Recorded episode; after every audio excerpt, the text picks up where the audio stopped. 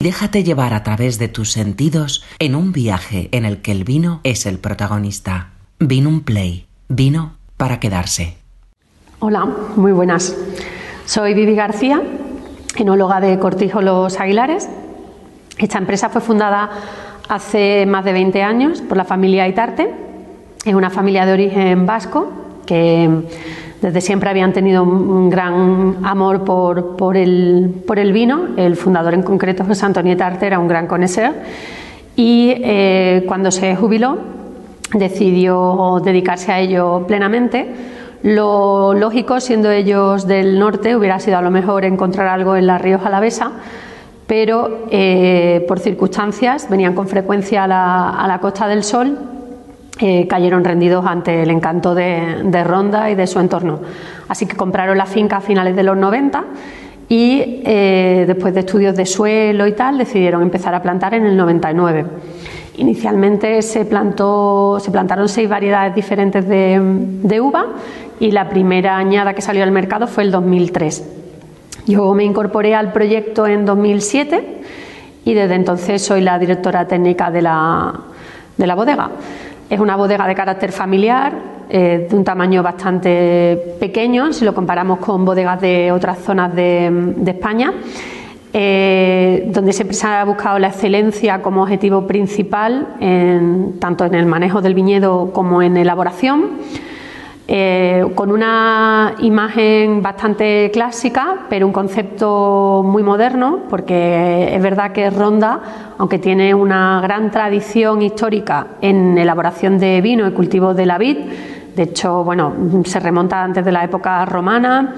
Los, restos arqueológicos de, esa, de, esa, época pues, han revelado que la, que la moneda local eh, hace más de 2.000 años en una de sus caras tenía acuñado un racimo de uvas y ha sido la actividad principal de hecho en la comarca hasta que la filoxera que, no sé si sabéis que esta fue una de las primeras comarcas en verse afectada porque entró por el puerto de Málaga a finales del siglo XIX, arrasó todo el cultivo y no ha sido hasta los años 80, 90 del siglo XX cuando algunos productores volvieron a recuperar eh, esta tradición. La pena es que se perdió todo lo que es la cultura de, vitícola. Eh, se ha perdido el contacto de la gente local con, la actividad. Eh, a mí me da mucha pena porque pues eso es algo que se palpa en el ambiente cuando, cuando viajas a zonas de, vino que no han perdido esto y, al final eso está en la esencia de, de, los pequeños pueblos o incluso de las ciudades, ¿no? que, que están vinculadas a la actividad vitícola. Y creo que eso es quizás eh, más, más triste que a lo mejor que no se mantuvieran variedades autóctonas y tal, porque es verdad que el mapa luego cambió mucho en toda Europa, o sea, no, no, se continuó en muchos sitios haciendo lo que se hacía previo a la filoxera. Entonces, realmente. Eh, para mí la gran pérdida fue, fue eso, ¿no? la, pérdida del, de la cultura de vino local, que estamos tratando de recuperar, ya la mayor parte de los proyectos que hay en la zona, que somos más de 30 bodegas, eh, llevamos bastantes años la mayoría sentados, pero sí que es verdad que, está costando ¿no? que, la gente se vincule a esta zona como una zona vitícola. Eh, en cuanto al personal, somos un equipo humano bastante estable. De hecho, yo que me incorporé hace 15 años soy de las más recientes. Eh, somos todos familias locales que, llevan desde el principio vinculadas al proyecto. los que se han marchado son porque se han jubilado y en muchos casos entran sus hijos y, al final somos como una gran familia.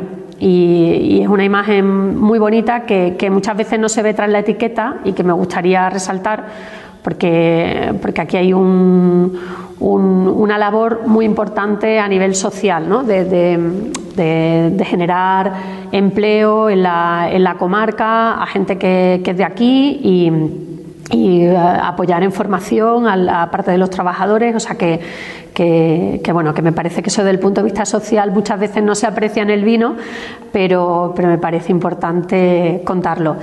Em, la finca es una maravilla, son casi 800 hectáreas de terreno, la mayor parte es de esa y Montebajo, en lo que se encontró la familia cuando llegó aquí, había algo de olivar y de cereal, y inicialmente se plantaron tres parcelas, de 6 hectáreas cada una, bastante icónicas. Una es la que llamamos la encina, que está junto al cortijo, y, era una loma de una colina que estaba cultivada históricamente siempre de cereal y con una encina de más de 500 años que la, que la corona justo en el centro y que le da una imagen majestuosa una vez que se ha cultivado el viñedo alrededor. Es una imagen icónica, yo creo, nuestra. Es, la, finca que llamamos, por lo tanto, la, la encina. Ahí se cultivó el pino noir y se plantó también el tempranillo.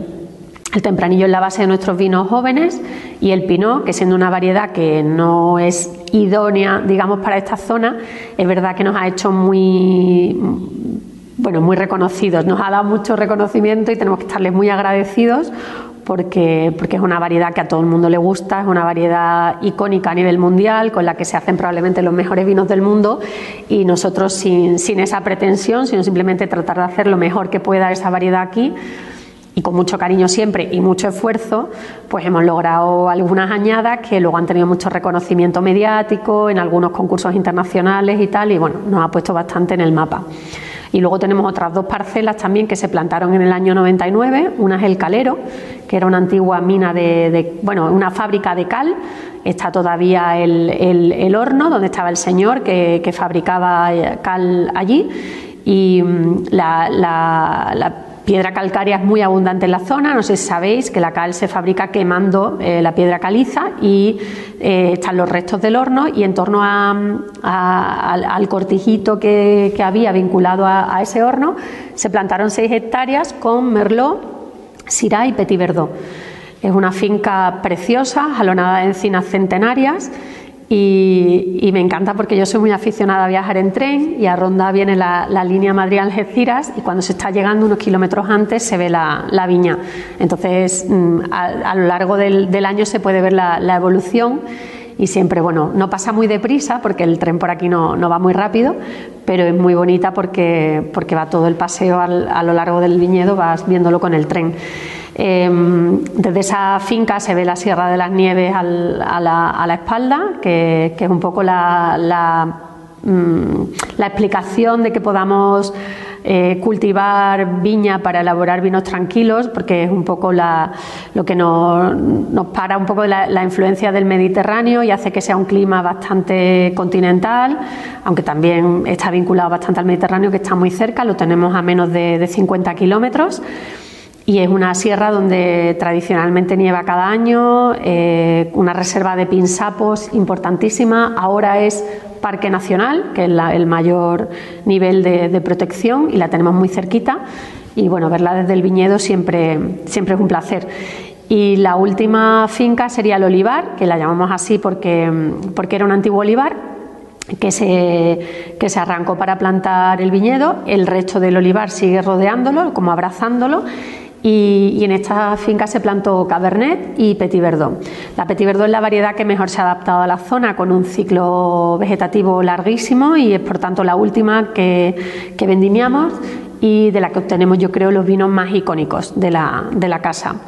Eh, bastantes años después, porque todas estas parcelas se plantaron en el 99 y después de hacer un estudio de suelo con la familia Bourguignon, que vienen de Francia, son unos expertos edafólogos internacionales, eh, decidimos ampliar subiendo la cota de plantación en una finca que llamamos Pelele. Y mm, bueno, yo siempre he trabajado en otras zonas y soy una gran admiradora de la variedad garnacha, me encanta en, todas sus, formas y, estilo porque también es muy versátil.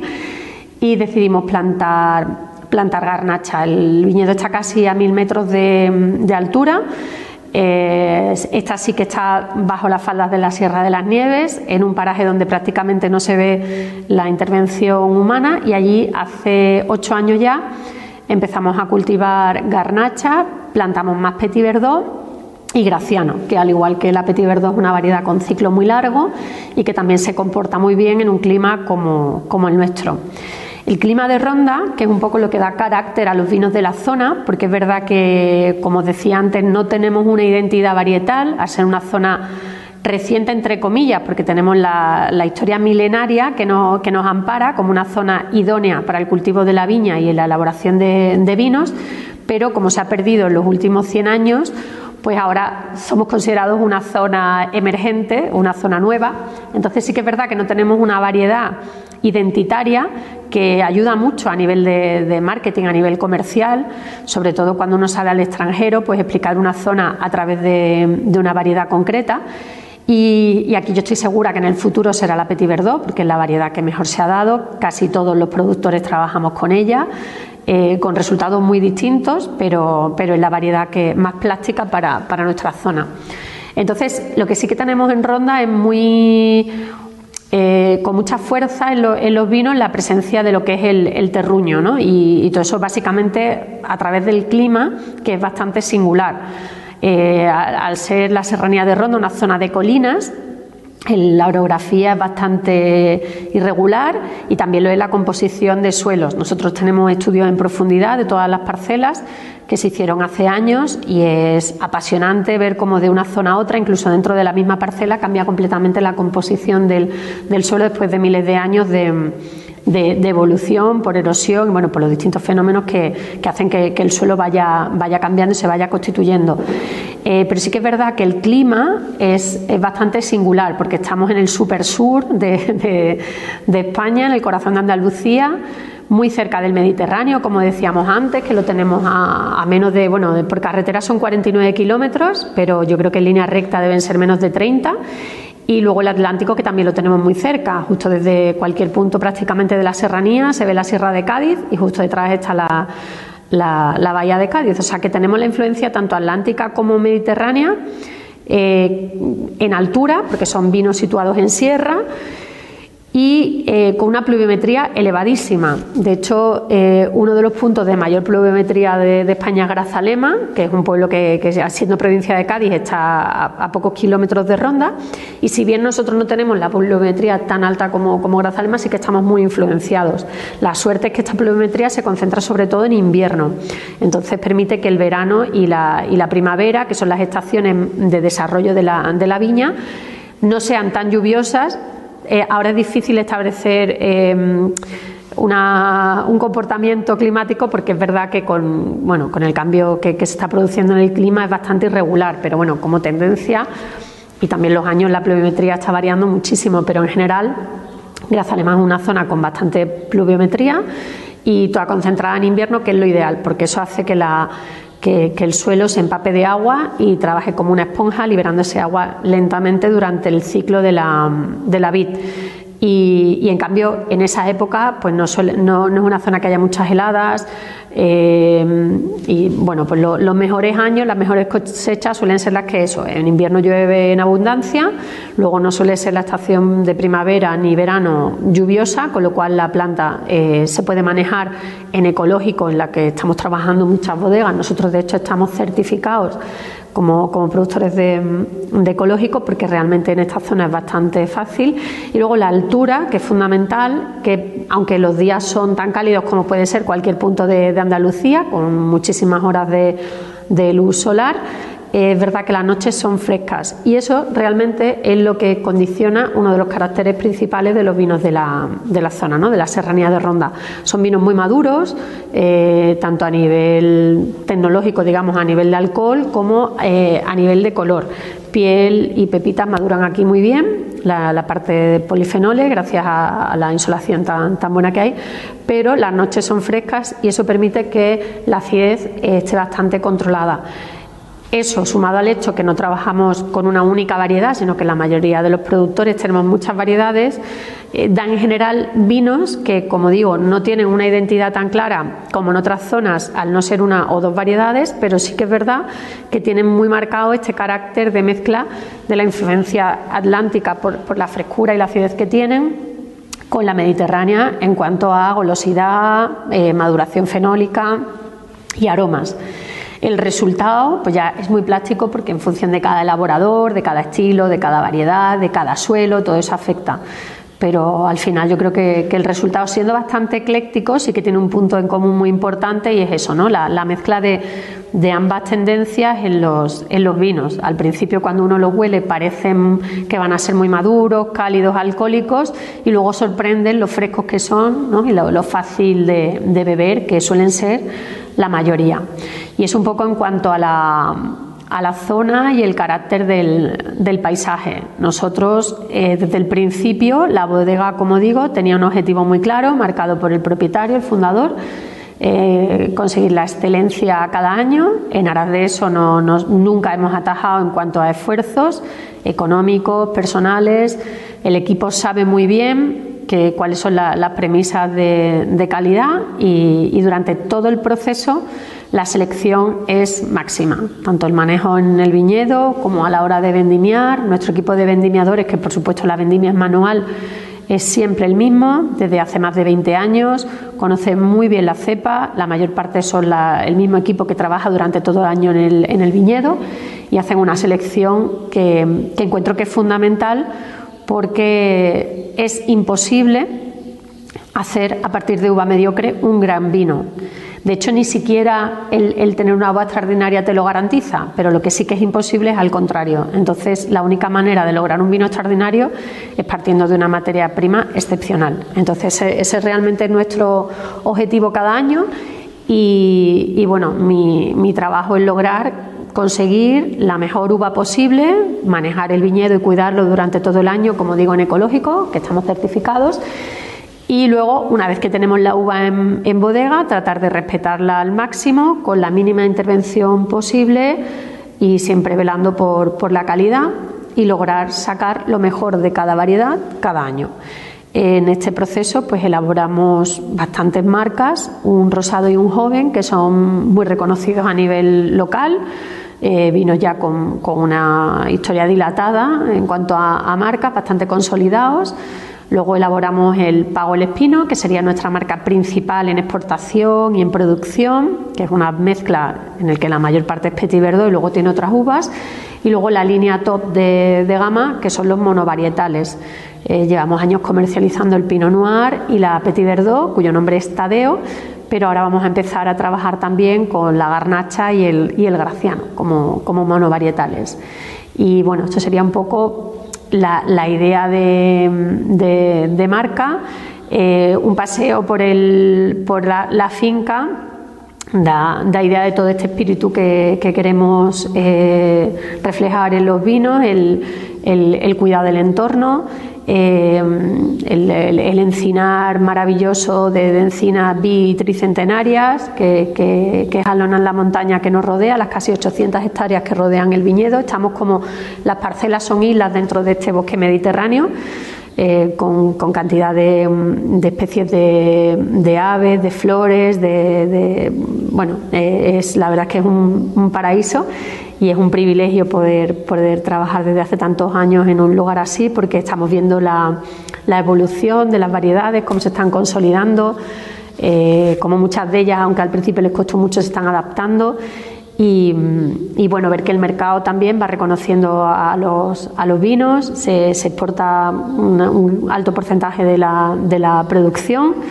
Eh, llegamos a países tan inverosímiles como Nueva Zelanda, por ejemplo, que cuando empezamos a trabajar me pareció una, una, gran anécdota ¿no? de vender vino que hacemos en ronda tan, tan lejos, en un país productor o, bueno, todo el norte de Europa, Canadá, México, eh, eh, en Asia también están presentes. Así que, que, desde una empresa tan pequeñita, familiar, donde trabajamos siempre pues eh, en un ambiente muy tranquilo y tal, que, luego tu trabajo se llegue tan lejos ¿no? es, un honor. Así que, espero que si estáis viendo esto es porque tengáis un vino nuestro cerca y vayáis a, a probarlo y espero que os guste mucho. Ahora vamos a pasar a la cata de tres de nuestras marcas más reconocidas. Eh, serían los vinos jóvenes de la casa y el Pago el Espino. Vamos a empezar con el rosado. Nuestro rosado, la primera añada que elaboramos fue en el año 2007, que fue el año en que me incorporé a la, bodega buscando un poco, como toda la gama eran vinos tintos, pues buscábamos un vino más fresco que responda a las necesidades de nuestro mercado principal, que es el mercado local, y que bueno, es súper importante la Costa del Sol, una zona donde es verano la mitad del año y mucha gente pues busca vinos descomplicados, fáciles de beber. Eh, inicialmente pues lo hicimos con una producción muy, muy tímida Realmente es una de las marcas que más trabajo me cuesta elaborar, porque hay que encontrar un equilibrio entre la expresión de la, de la fruta, que, que es muy potente, pero que a la vez resulta un vino fácil de beber, amable, equilibrado. Así que es un desafío técnico cada año. Pero bueno, eh, es mi trabajo. El, el, rosado, tanto el rosado como el joven, que tienen la, misma etiqueta, mmm, se elaboran básicamente con tempranillo, sería la uva principal en ambos casos. La tempranillo es bueno, una de las uvas más reconocidas de nuestro país, eh, con una expresión frutal enorme, pero sí que es verdad que en una latitud como esta eh, la acidez no es muy buena. Eh, por el motivo que no elaboramos eh, nunca el tempranillo monovarietal. Y siempre los dos vinos son mezcla con otras variedades que complementan eh, con frescura y aportándole mayor acidez a la mezcla final. La mezcla varía cada año, pero siempre buscamos eso, una base de tempranillo y luego nos apoyamos en variedades como la garnacha, syrah o petit verdot en muy pequeña proporción, pero que le aportan esa chispa y esa frescura que es tan interesante en vinos de este tipo. El, color eh, varía cada año, pero siempre suele ser un, color rosa fresa con bastante intensidad. El, color se consigue por la maceración del zumo de la uva con las pieles, esto ocurre solo durante unas horas en el caso del rosado. De hecho, sabéis que se pueden hacer incluso vinos blancos con uvas tintas. El color de la uva está en la piel.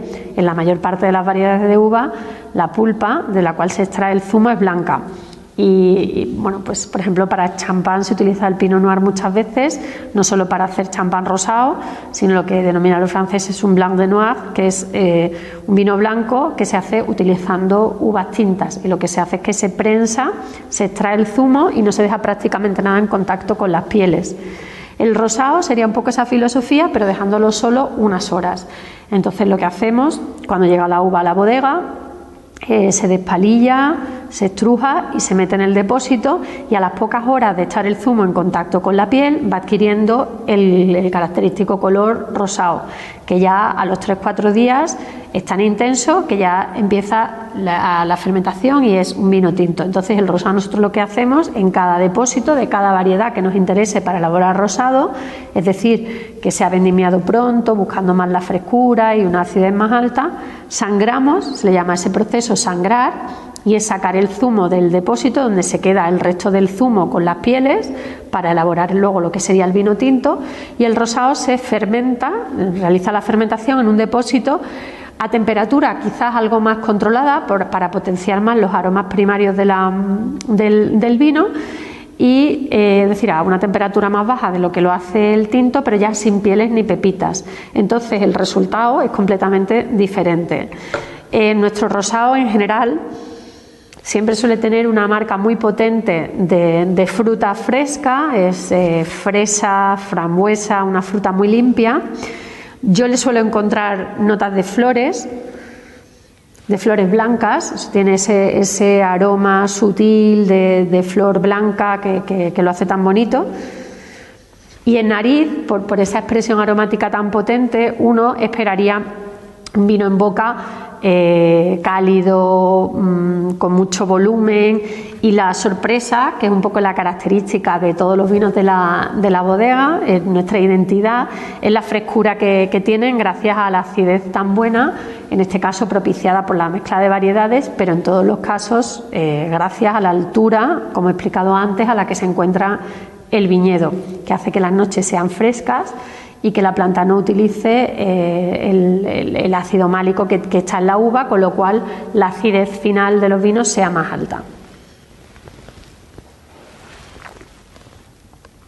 Pues en cata, como os digo, es una sensación refrescante, es amplio, tiene volumen, pero lo, lo, que más impresiona, y no es por lo frío, o sea, qué temperatura, si lo tenéis delante, lo estáis sirviendo, pero incluso aunque la temperatura del vino no sea muy baja, que lo acepta muy bien este tipo de vino, servirlo a una temperatura igual más baja, unos 14, 12 grados, que, y lo bonito es ver cómo los aromas en copa, a medida que el vino va adquiriendo temperatura, van evolucionando.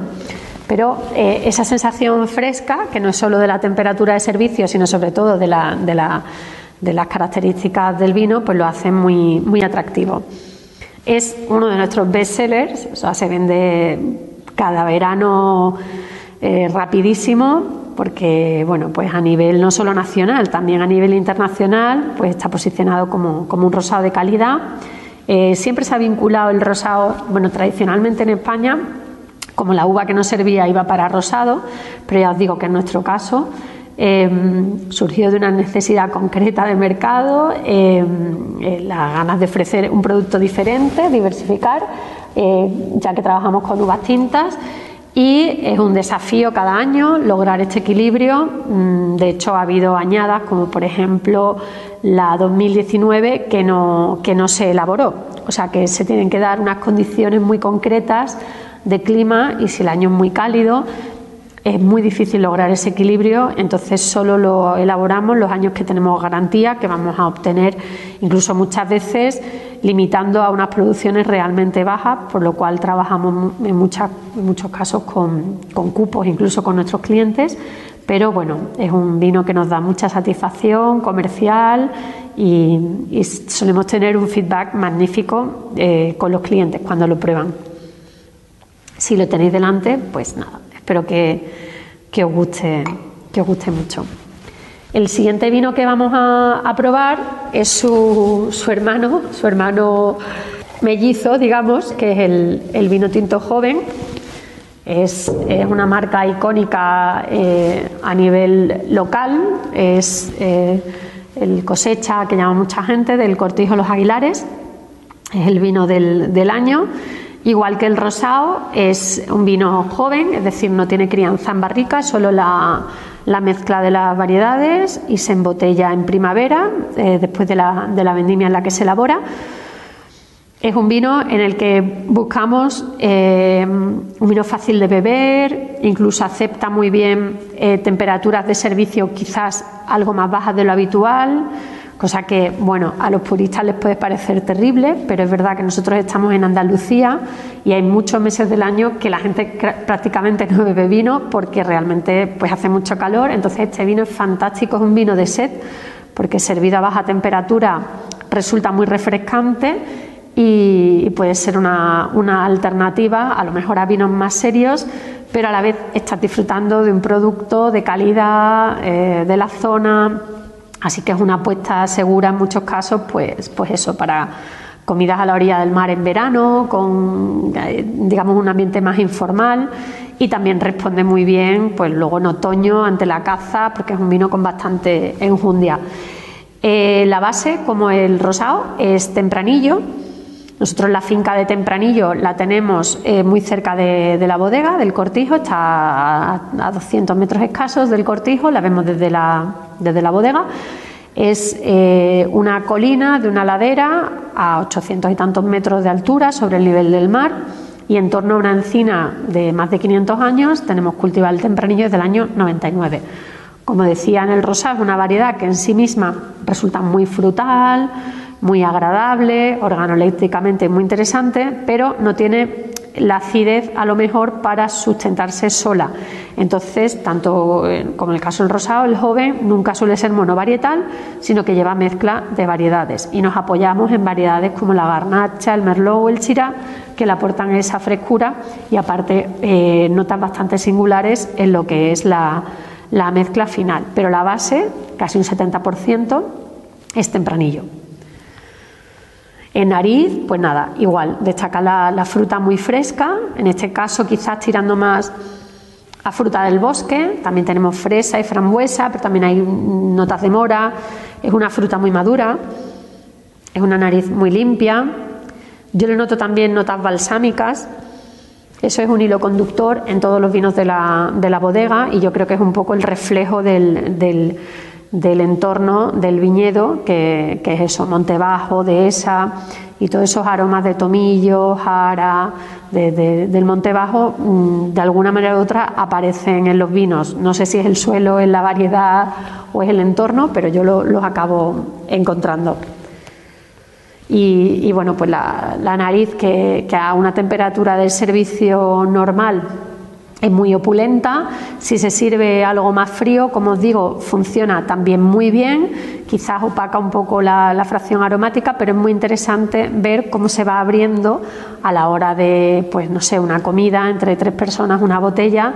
Eh, si se sirve muy frío, luego va abriéndose el vino en la segunda y en la tercera copa y eso va dejando ver la, la evolución que es preciosa. Igual que ocurre en el rosado, por la nariz tan opulenta, tan golosa, uno espera un vino cálido, potente y la sorpresa es, espero que grata para vosotros, y que en boca es un vino muy fresco, tiene una acidez muy elevada y eso marca, pues hace salivar, da una sensación muy larga.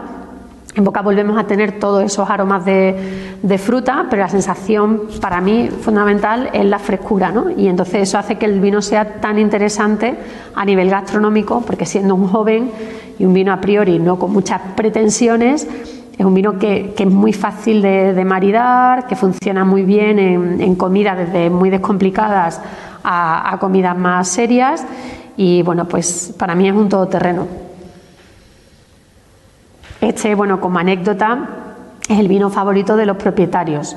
El fundador falleció el año pasado, pero todos los días eh, tomaban este vino y ellos, bueno, siendo los fundadores y propietarios, podían haber elegido pues, cualquier vino de la gama alta incluso, y este era su vino de, diario. Y muchas veces la gente piensa que al ser el más económico, pues no, no, es el que uno destacaría más. Y, bueno, pues ya veis, los fundadores y propietarios de la de la bodega, lo toman, su, esposa sigue haciéndolo a, diario, le, encanta. Eh, y, de hecho, pues, pues eso, no, no, no siempre el precio del vino marca el, disfrute o el placer que te, pueda, que te pueda dar. Y este vino, pues los, el, el joven y el rosado son más económicos porque al no pasar por barrica y se comercializan al año después de haberse elaborado, no tienen eh, un, un, cargo en precio tan, tan alto pero la relación calidad-precio es descomunal y es un vino de sed, un vino que aporta mucho placer y, para mí pues ya digo que es un todoterreno. Espero que os guste. Y ya por último, vamos a por mi vino eh, favorito. Yo, bueno, que, soy la responsable de la elaboración, no debería condicionar así, menos en una cata, que se graba, pero es verdad que, que pago el espino eh, no es el vino mejor puntuado eh, en guías, ni, tampoco el más alto de precio, pero para mí encuentro que es. Eh, si, alguien me pregunta yo de. Entre mi niño y mi niña no puedo decir que a cuál prefiero de los dos, aunque ellos se peleen constantemente y digan que, el otro es el favorito, pero de los vinos que elaboramos, este sería sin duda el, mío. Si tuviera que, que elegir irme a una isla desierta con una caja, me iría feliz con Pago el Espino.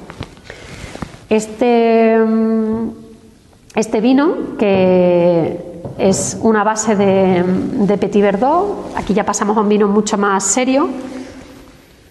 Es un vino que, mm, tiene crianza en barrica, en la zona de, Ronda. Pertenecemos al Consejo Regulador Sierras de Málaga y no hay una regulación en cuanto al tiempo en, en barrica, con lo cual, bueno, nosotros no clasificamos a los vinos como crianza o reserva y simplemente le damos la crianza que consideramos que cada añada necesita cada variedad para lograr la complejidad suficiente eh, para luego ir a botella y aguantar más tiempo en botella. Por tanto, eh, Pagol Espino es un vino que tiene entre 14 y 15 meses de crianza en barrica. Nosotros trabajamos 100% con roble francés, eh, no usamos solo nuevo, utilizamos también de segundo, tercer y cuarto año y trabajamos tanto el volumen de 225 como volúmenes de 300 e incluso mayores. hasta hace poco hemos tenido dos de 500 que nos han servido para, crianza.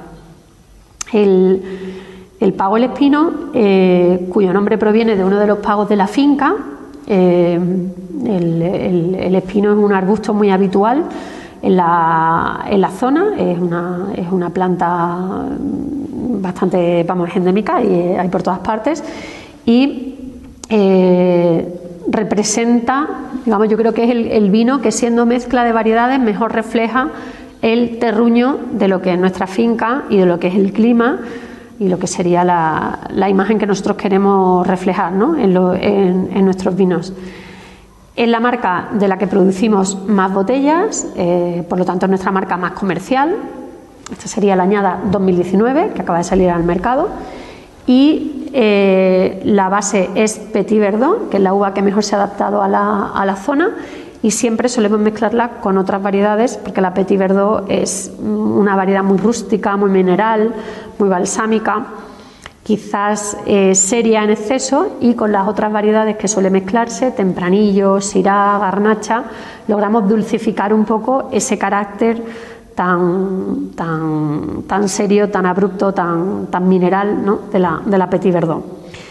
Eh, la añada 19 fue una añada compleja, fue una añada bastante seco el, invierno, veníamos de una añada que fue la 18 que fue magnífica en cuanto a lluvias y tal, en cambio la 19 fue una añada bastante seca, pero el comportamiento de las variedades de ciclo largo fue magnífico. Eh, la base de, este vino, como os digo, es la Petit Verdot, es una uva de origen francés que aquí se ha adaptado fenomenal y da lo mejor de sí misma y tiene eh, tempranillo y sirá y un poco de garnacha. La nariz es eh, muy compleja. Este vino es precioso ver cómo en copa va evolucionando, porque al ser un vino con barrica tiene muchos matices y sí que es verdad que, una cata eh, pausada de de la misma botella en dos o tres copas diferentes va permitiendo, permitiendo que el vino se oxigene, se abra y vaya dando matices diferentes.